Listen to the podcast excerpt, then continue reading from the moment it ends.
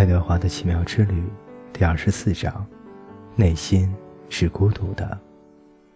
就这样，爱德华·图雷恩被修好了，被复原了，被清理干净，也被擦亮了。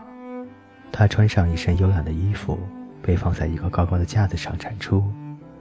从这个架子上，爱德华可以看到整个商店、卢修斯、克拉克的工作台、通向外面的窗子和顾客们通常出入的门。有一天，爱德华从这个架子上看见布莱斯打开门，站在门槛里。他左手拿着银色的口琴，在从窗子泻进来的阳光里熠熠闪光。年轻人，卢修斯说：“我想我们是有过协议的。”我不能见见他吗？布莱斯问道。他用手擦着鼻子，这个动作让爱德华有一种可怕的爱与失落的感觉。我只是想见一见他。卢修斯·克拉克叹了口气：“哦，你可以见他。”他说：“你在见过之后就必须离开，不能再回来。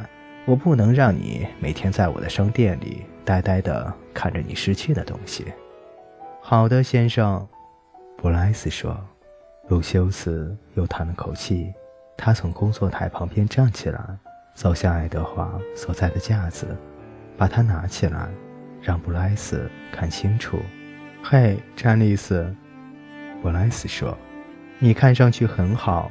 上次我见到你的时候，你看上去可怕极了。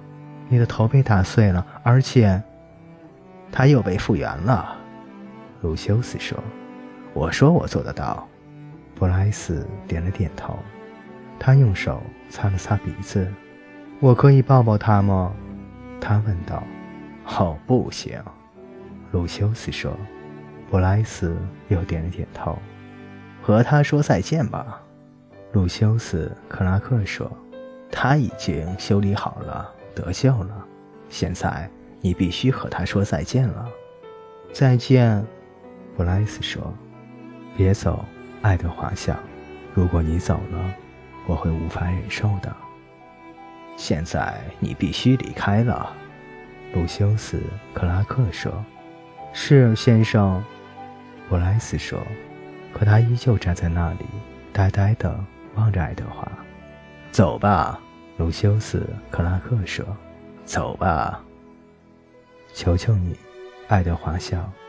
不要走，布莱斯转过身去，他走出了玩具修理店的大门，大门关上了，那座钟在叮当的报时，爱德华又孤零零的了。